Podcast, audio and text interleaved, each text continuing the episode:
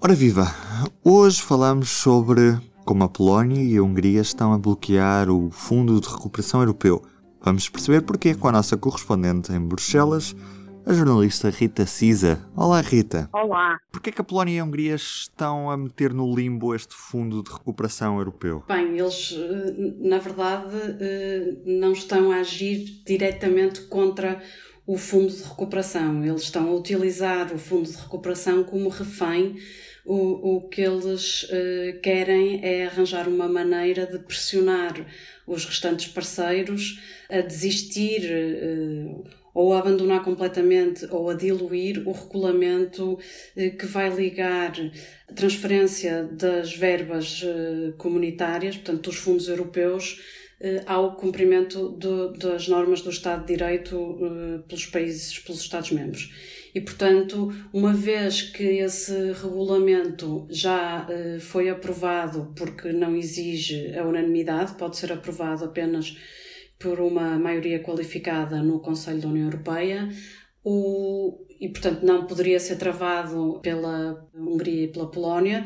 Eles uh, fizeram uh, moeda de troca com aquilo que podem efetivamente bloquear, que é aquilo que exige unanimidade, ou seja, a aprovação tanto do próximo quadro financeiro plurianual, como de um procedimento eh, que se chama decisão de novos recursos próprios, que é fundamental para que a Comissão Europeia possa ir aos mercados de capitais para ir buscar os 750 mil milhões de euros que vão constituir o Fundo de Recuperação.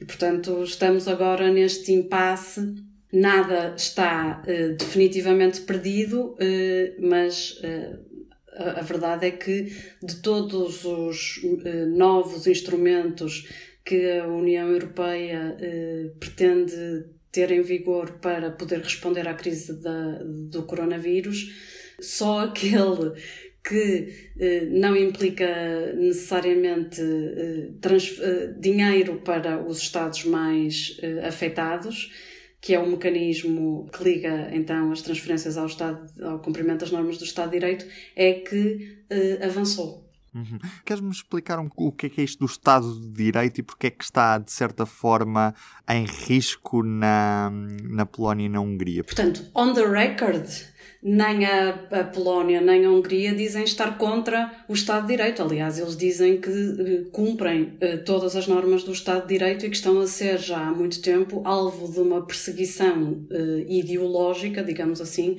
por parte das instituições comunitárias. Uh, o que se passa em específico neste mecanismo uh, uh, não tem a ver com os outros instrumentos de que a União Europeia dispõe para, eh, digamos assim, confirmar, averiguar e eventualmente sancionar o respeito por essas normas do Estado de Direito, que têm a ver com a independência do, do sistema judicial, o pluralismo e independência dos média, eh, a forma como existe ou não um sistema eh, de vigilância institucional, aquilo que os, os norte-americanos designam por checks and balances, e portanto que asseguram que uh, os valores uh, que, são fundadores da União Europeia e que são os valores do funcionamento democrático da ordem liberal são cumpridos pelos Estados-membros que fazem parte do clube. Portanto, eles não contestam isso. Uh, e, é, e, há instrumentos que estão já a ser utilizados, nomeadamente um procedimento de infração ao abrigo do artigo 7 do Tratado do, da União Europeia, que foi aplicado uh, tanto à, à, Hungria como à Polónia, e portanto que são processos que correm à parte deste novo mecanismo que tem uh, apenas a ver com, e isso é o que está escrito no seu regulamento, com a proteção do orçamento comunitário, portanto, isto diz apenas respeito à utilização do dinheiro por parte das instituições, não é? portanto, que querem assegurar que o dinheiro comunitário não flui para países onde depois não há garantias de, nomeadamente os tribunais ou outras instituições, averiguarem que não é utilizado de forma corrupta, que não está a financiar atividades ilegais, etc. Portanto, uma vez que as normas do Estado de Direito estão, de certa forma, em causa nesses países, a, a proposta das instituições é que, por decisão do Conselho, essas, a, a transferência das verbas possa ser suspensa ou reduzida eh, até que os problemas que são identificados pela Comissão no uso desse, desse dinheiro possam estar resolvidos.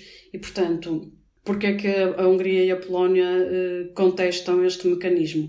Precisamente porque são países onde a independência do sistema judicial está uh, em causa. E, e, e, portanto, que correm o risco de ter as suas verbas reduzidas ou suspensas, e não estamos a falar de pouco dinheiro, quer dizer, o, o, num, estado, num estado normal do orçamento, as transferências eh, que, que, vão de Bruxelas para, tanto para Budapeste como para Varsóvia, eh, representam sensivelmente 5% do produto interno bruto desses países. Com o pacote de recuperação, eh, estamos a falar em mais de 10% do produto interno bruto desses países que, que vem de Bruxelas e, portanto, há aqui, evidentemente, um interesse financeiro eh, muito grande. Agora, o braço de ferro, não é? portanto, estamos aqui, dizem uns perante um bluff, dizem outros perante uma posição de força, mas o facto é que este braço de ferro, a prolongar-se e levar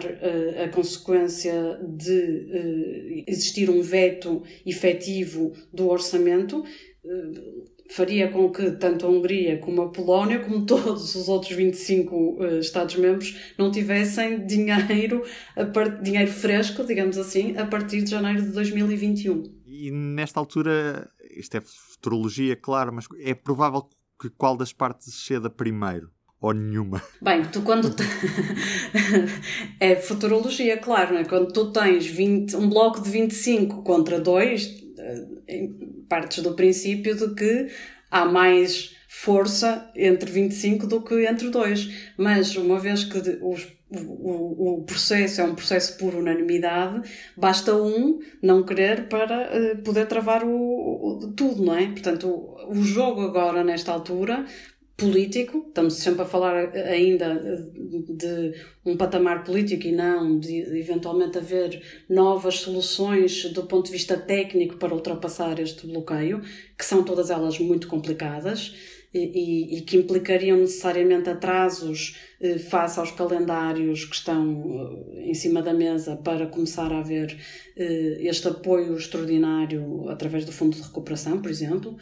Eh, mas, portanto, eh, o, o, jogo político nesta altura uh, pode cair para os dois lados. Estamos, a, enfim, é, é, difícil de ver como é que uh, nas mesmas circunstâncias de hoje um líder como Viktor Orbán, o primeiro-ministro da Hungria, possa uh, voltar atrás sem com isso parecer que saiu derrotado uh, para o seu uh, eleitorado, para, para a opinião pública da Hungria. Uh, haverá, em princípio, maior margem de manobra do lado da Polónia, né? portanto, a, a posição polaca é um bocadinho menos menos definitiva do que do lado da Hungria.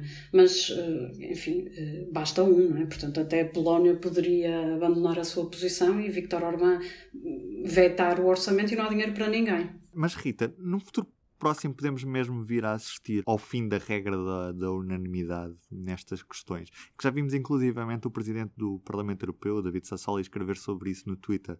Ou é abrir um precedente perigoso? Sim, há muitos líderes que defendem isso, mas uh, se esse for o caminho, também não é, não estamos a falar de uma coisa imediata. Enfim, há, há, a discussão seguramente vai decorrer no âmbito da Conferência sobre o Futuro da Europa, que as três instituições uh, vão organizar e, portanto, e que, uh, se tudo correr bem, irá decorrer ao longo de 2021.